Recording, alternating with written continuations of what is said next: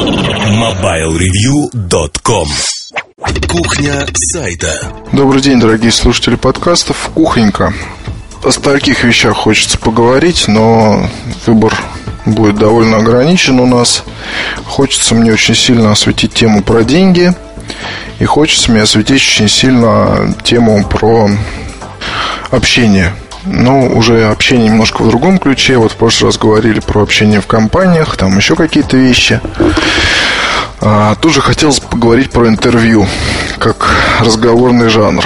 А, интервью это самое приятное, на самом деле, вот для меня сейчас а, самые приятные статьи это интервью. Не часто получается а, их брать, но, тем не менее, работать с ними крайне интересно и приятно. Особенно, когда над тобой не сидит там э, человек, который отвечает за связи с прессой и не говорит тебе, что, мол, вот этого нельзя, вот того нельзя, ну, вот здесь вот так, а вот здесь вот всяк. Интереснее всего получается общаться, наверное, в приватных все-таки беседах, но это, как правило, нельзя печатать. То есть секретность, секретность, секретность, она есть. Ну, давайте уж тогда поговорим про интервью как жанр. Эм, жанр это очень сложный на самом деле. Вот он простой, наверное, для когда вы уже имеете определенный опыт, он становится простым, потому что там посидел, поговорил, посмеялись, потом быстренько шифровал, написал, отправил на утверждение, все, это ушло в печать. Это очень здорово все. Но поначалу это все очень страшно. Страшно, потому что, ну, как вам сказать, вроде как задаешь умные вопросы, на самом деле ты спрашиваешь то, что уже там, не знаю, сто раз до тебя спрашивали другие. А, вот недавно смотрел по телевизору, да, иногда получается смотреть телевизор, а, программу про Сергея Гармаша. Такой замечательный актер есть. А, и вот там журналистка глянцевого издания задавала ему вопросы, а он очень нервно на них отвечал. И говорил о том, что, слушайте, если у вас, вот, может, вам надо время подготовиться, так вы идите подготовьтесь, потому что все эти вопросы, это все полный бред. Ну вот, я так скажу, там другие были слова на самом деле, но вот тем не менее. Журналистка спрашивала про любимые фильмы, журналистка спрашивала про какие-то другие вещи. Ну, на самом деле идиотизм полный.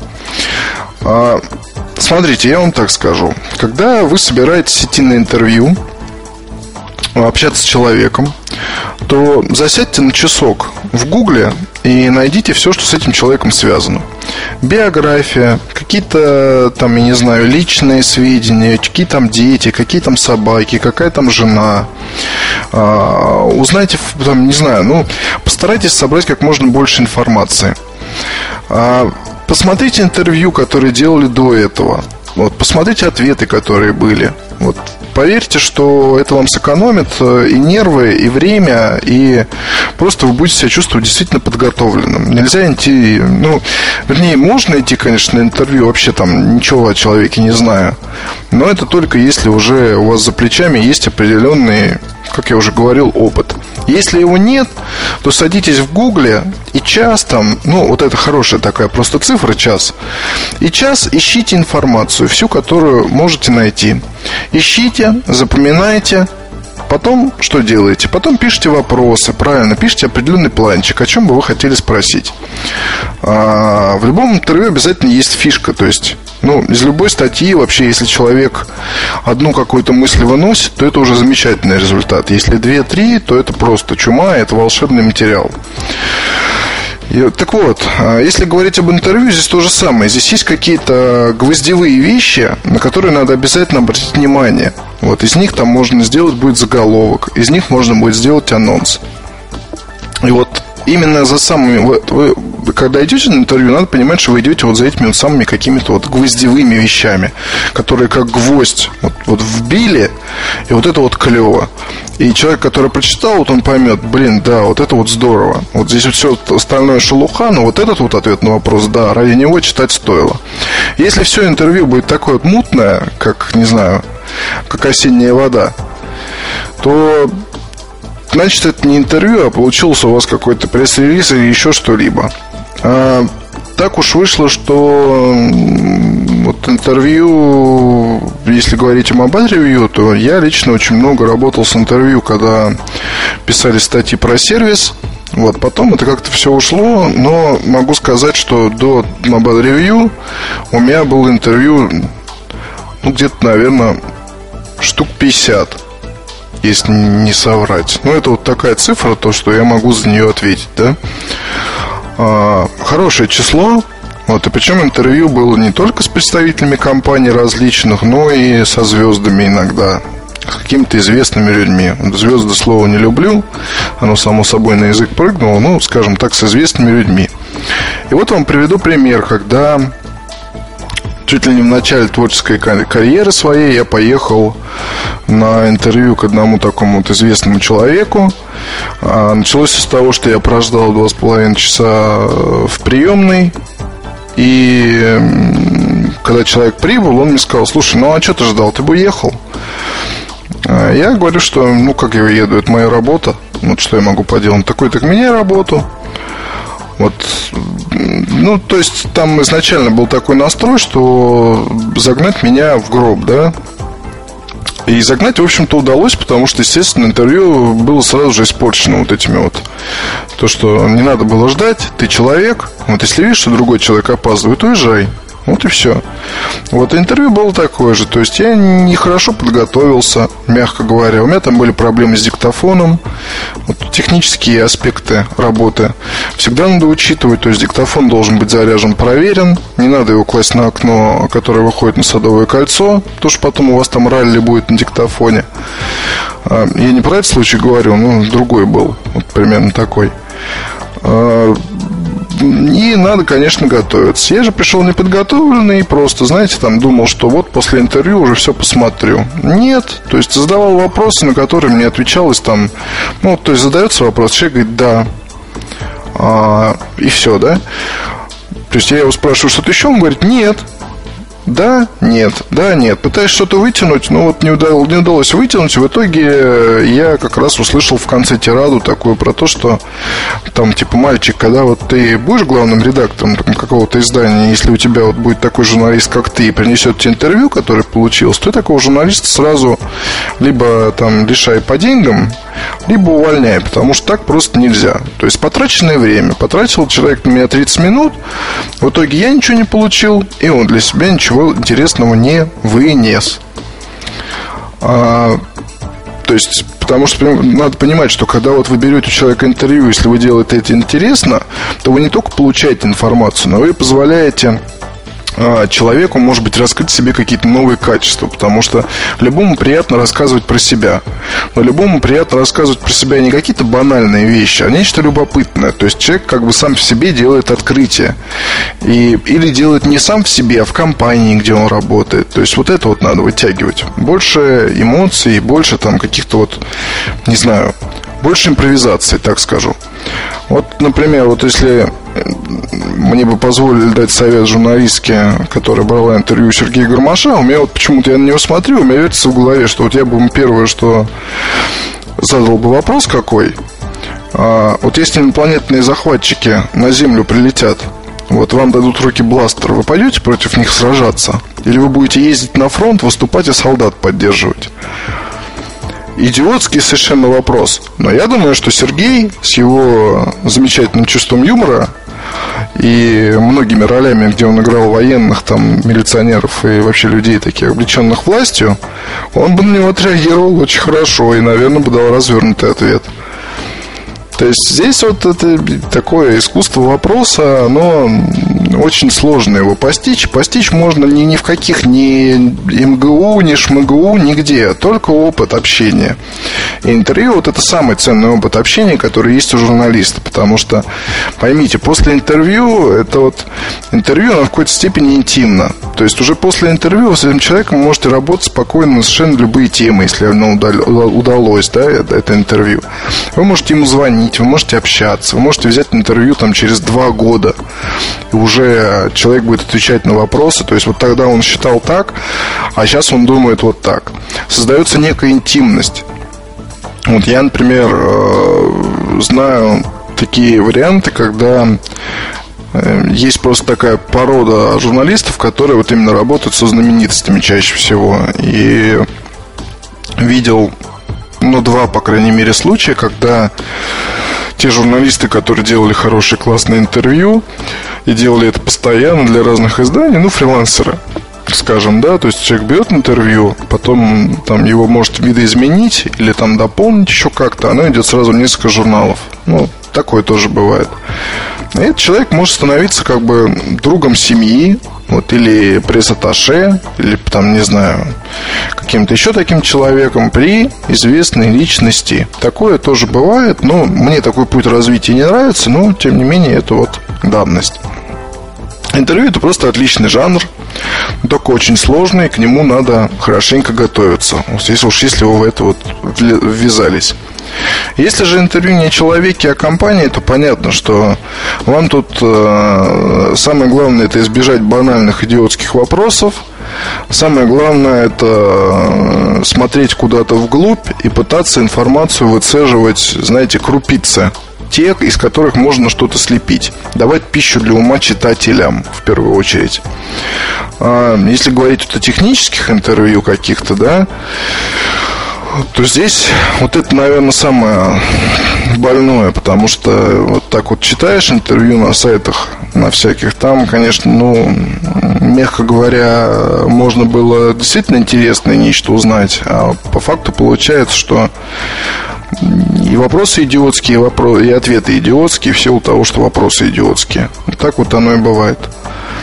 Не, вот то и поставьте себя, когда будете писать план интервью и план вопросов, поставьте себя на место человека. И представьте себе, что вот вы как бы себе вот эти вопросы все задаете, и как бы вы на них ответили.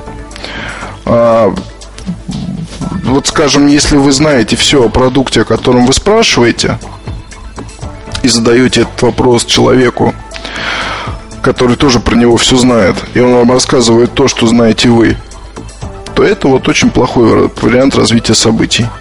Надо задавать такие вопросы, чтобы вы сами получали информацию ту, которой не знаете, но очень хотите узнать, и донести ее до читателей.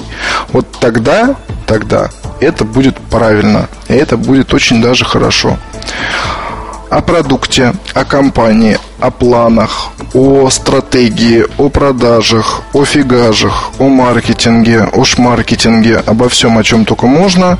Пожалуйста, спрашивайте только то, что не знаете, но что хотите узнать. Если вы спрашиваете ваш, там, ваше мнение на такое-то вот там та-та-та, то, опять же, надо понимать, что человек, возможно, на этот вопрос просто не сможет ответить. Это то же самое, что задать вопрос представителю Nokia. Там, здравствуйте, а вот как вы считаете, там, вот телефон такой-то, это прикольный телефон? Это хороший телефон, это прорыв или еще что-то? Мне не кажется, что это будет воспринято адекватно в силу того, что если человек работает на какую-то компанию, как правило, он этой компании любит, как правило, он за эту компанию радеет, болеет, и для него достижение конкурентов это может быть, ну, знаете, такое болезненно достаточно воспринято.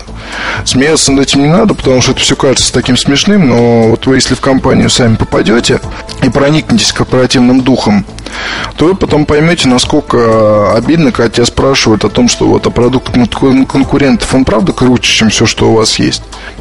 Поэтому тоже имейте такие вот факты в виду. Провокации надо, конечно, допускать. На провокациях надо играть. Провокация это любопытно, но тут все дело в форме, наверное, да, а не в содержании. Вот если вы сможете для такого вопроса подобрать какую-то интересную форму, на которую ну, нельзя никак не ответить, то это будет просто здорово. Еще один момент. А, вот если говорить об интервью вот с какими-то действительно такими высокими чинами, вот, и даже если вы говорите просто о там, вот, делах компании, все равно, знаете, хочу посоветовать стараться вытягивать какой-то личный аспект и личные отношения. То есть человек, как бы надо его стараться выводить на то, чтобы он говорил не как, а, там, скажем, менеджер по маркетингу или еще кто-то, а чтобы он говорил именно как Вася Пупкин. То есть, э, чтобы он мог вам дать и мнение как бы себя, как человека, и себя, как должностного лица. Лучше, когда есть тот и другой взгляд. Вот, вообще здорово, когда все это вместе вот как бы сочетается, и человек отвечает не по пресс-релизу, а отвечает от себя. И здесь тоже будут какие-то вот интересные крупицы, из которых можно будет составить потом свой взгляд уже на какое-то событие. Еще один вот тоже такой совет. Интервью вообще для тех, кто только начинает заниматься журналистикой, я бы старался как можно чаще э, делать. Вот, потому что, когда вы сидите в офисе за компьютером и вроде как знаете все, а потом оказывается, что вы ничего не знаете, то это как раз следствие того, что вы давно не общались с живыми людьми, которые работают в компаниях, которые всем занимаются и которые действительно что-то знают. То есть э, интернет это лишь часть работы журналиста. Это отличный инструмент для поиска информации, для того, чтобы получить самые последние актуальные сведения. Нужны личные встречи, нужны интервью, нужно живое общение. Только так и никак больше, потому что ни в каком интернете вы не сможете узнать о том, что будет.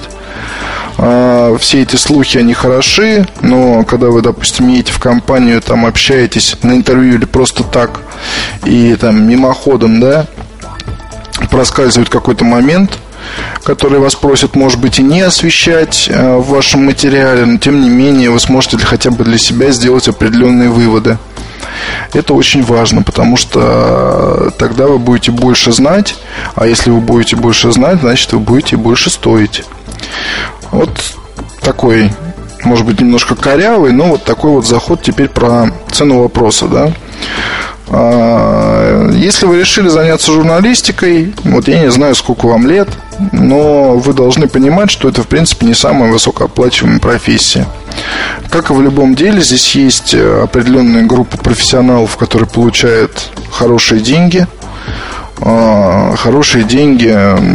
Ну, это, понятно, нефтяные магнаты, но там, если о владельцах сайта говорить, сайтов, то здесь я вообще сумму озвучивать не берусь, потому что реклама приносит по-разному, плюс разные там другие какие-то способы отъема денег у населения присутствуют, и доходы могут быть совершенно разными. Вот. А Ильдар Муртазин себя очень хорошо чувствует. Ну, к слову, Сергей Кузьмин тоже себя чувствует вполне себе нормально. В силу того, что имею оклад, вот, плюс э, существует система бонусов, вот, плюс есть еще кое-какие там дела, за которые тоже платятся деньги и так далее. Все это хватает, всего этого хватает, в принципе, на хлеб с маслом и икрой без излишеств, но там как-то хватает. Плюс есть халтура, так называемая. Халтура – это работа для других изданий, написание чего-либо, там тра-та-та, тра-та-та. Все стандартно для внештатника. Работы мне хватает, поверьте. И на любимом сайте, где я стою в штате, вот и занимаю позицию заместителя главного редактора. И в других местах, где я вот, как простой редактор или журналист пописываю всякие пасквили. А, но хочу сказать сразу, что если вы собираетесь заниматься журналистикой вне штата, писать разные статьи, то сумма гонорара за статью составляет, если говорить об интернете о печатных изданиях, ну вот в среднем, да, если говорить о технической журналистике, а, то, ну, не знаю, может быть, там, ну, долларов, может быть, 50, 60, 70, 80, 90, 100 за материал.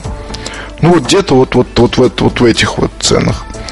В журнал, если вы внештатник и работаете вот на какое-либо издание, вы совсем молодой пришли, то больше одной и максимум двух статей в месяц вы просто физически не сможете писать, и то это должно быть что-то действительно актуальное, любопытное, интересное, потому что в журналах как правило, там есть своя команда, которая работает, внештатникам достается там ну, не самое основное, скажем так, и поэтому их статьи могут просто зависать.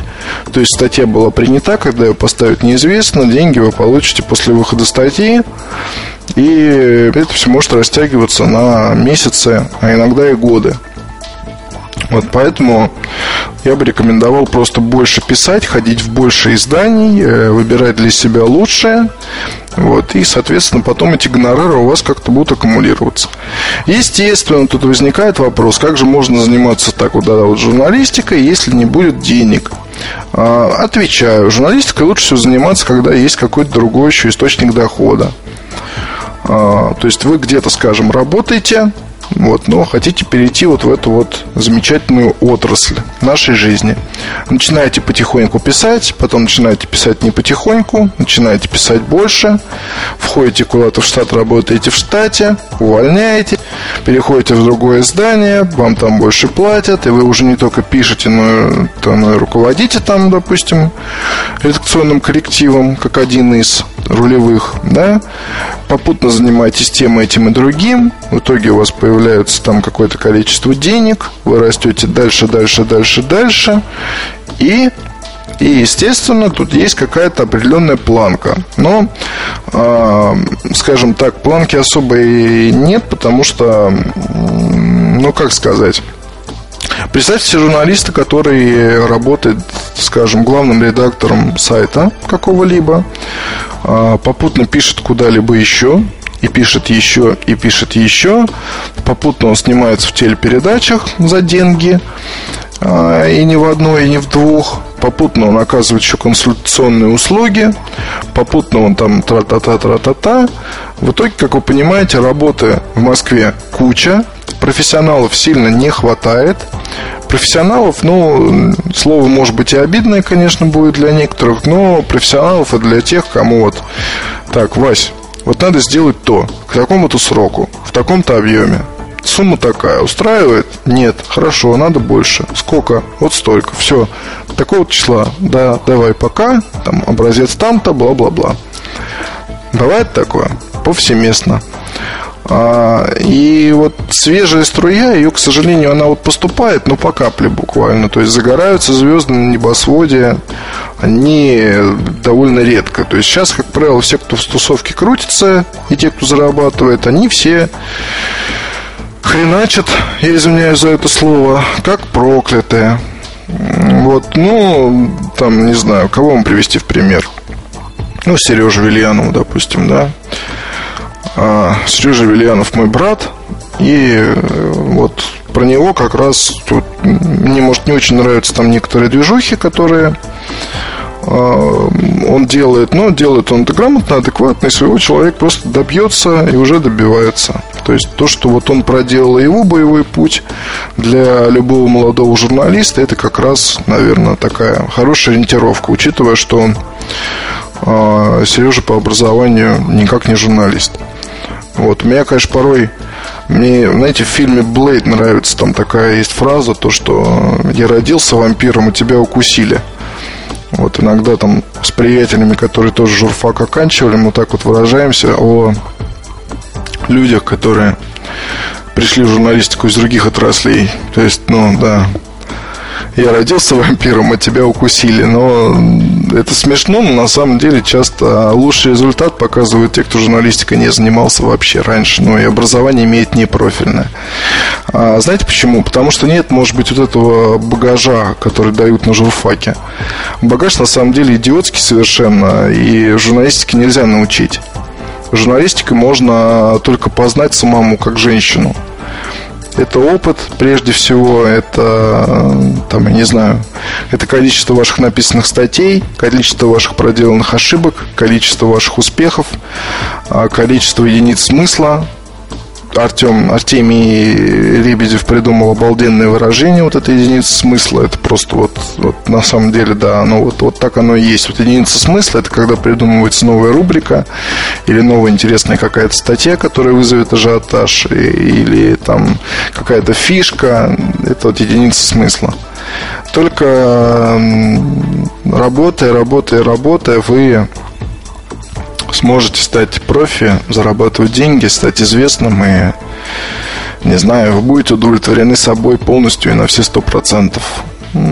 Тут еще понимаете как? Вот в завершении расскажу о том, что есть вот темная сторона силы, есть светлая сторона силы. На мой взгляд, светлая сторона силы это когда не замолкает телефон, и на выходных ты садишься писать просто потому, что хочется, а не просто потому, что надо. Когда там, не знаю, есть куча всяких проектов в голове, когда строчатся планы, когда есть куча идей, э, и ты всем нужен, потому что все знают, что ты работаешь, и у тебя происходят какие-то дела, и когда ты можешь поссориться с кем-то, и потом помириться, ну, я имею в виду из компании, там, с, с кем ты общаешься. То есть, когда происходит вот эта вся движня, вот нормальная, позитивная рабочая движня. Да, когда читатели тебя ругают, когда читатели тебя любят, когда тебе присылают там то, что вы ошиблись, и все вот это вот, оно очень сильно помогает жить и работать. Темная сторона силы, но что тут говорить? Темная сторона силы это когда начинаются подкрутки, накрутки, всякие заявления о том, что мы первые на пустом месте, и нам уже 9 лет, а вы кто, и там тра-та-та, и, и, а в то же время никому вообще вы не сдались. Вот это вот темная сторона силы, здесь тоже можно чего-то делать, вы можете эту сторону принять и достичь определенных успехов, но я не знаю, мне как-то ближе вот именно светлая сторона. Потому что, мне кажется, сейчас э, и читатели, и потребители, да и вообще, зачем так говорить, просто люди становятся все разборчивее, и их уже не купишь просто так, скажем так. Их купишь, когда они видят, что что-то происходит ради них. Вот это самое, наверное, главное. И вы, соответственно, должны понимать, что ваши читатели люди очень разные, и когда они видят за статьей ваше метание, ваше мучение вас самих хотя бы чуть-чуть, то это всегда определенный успех. Вот, на этом, наверное, наверное и закончу. В следующей кухоньке, кухоньке еще о чем-нибудь поговорим. MobileReview.com Новости. Процессоры Intel Atom нового поколения, предназначенные для недорогих компьютеров небольшого размера, будут выпущены через год. Кодовое название готовящегося продукта – PineView. По сообщению японского ресурса PC Watch, он появится в продаже в третьем квартале 2009 -го. Пока о PineView известно достаточно немного, но уже есть информация, что процессор будет представлен как в одноядерной, так и в двухъядерной версиях. Главным отличием от предшественника станет интеграция с графическим ядром и контроллером памяти. Сразу два инсайдерских источника передали информацию о том, что анонс смартфона G1 может состояться уже 23 сентября. Мероприятие, посвященное этому событию, состоится в Нью-Йорке. G1 или HTC Dream – это первое мобильное устройство, работающее под управлением новой операционной системы Android. Оно будет продаваться эксклюзивно у оператора T-Mobile. Также стало известно, что продажи начнутся очень скоро, счет идет на неделе. Добавлю, что официальная информация по этому поводу пока не поступала. MobileReview.com Жизнь в движении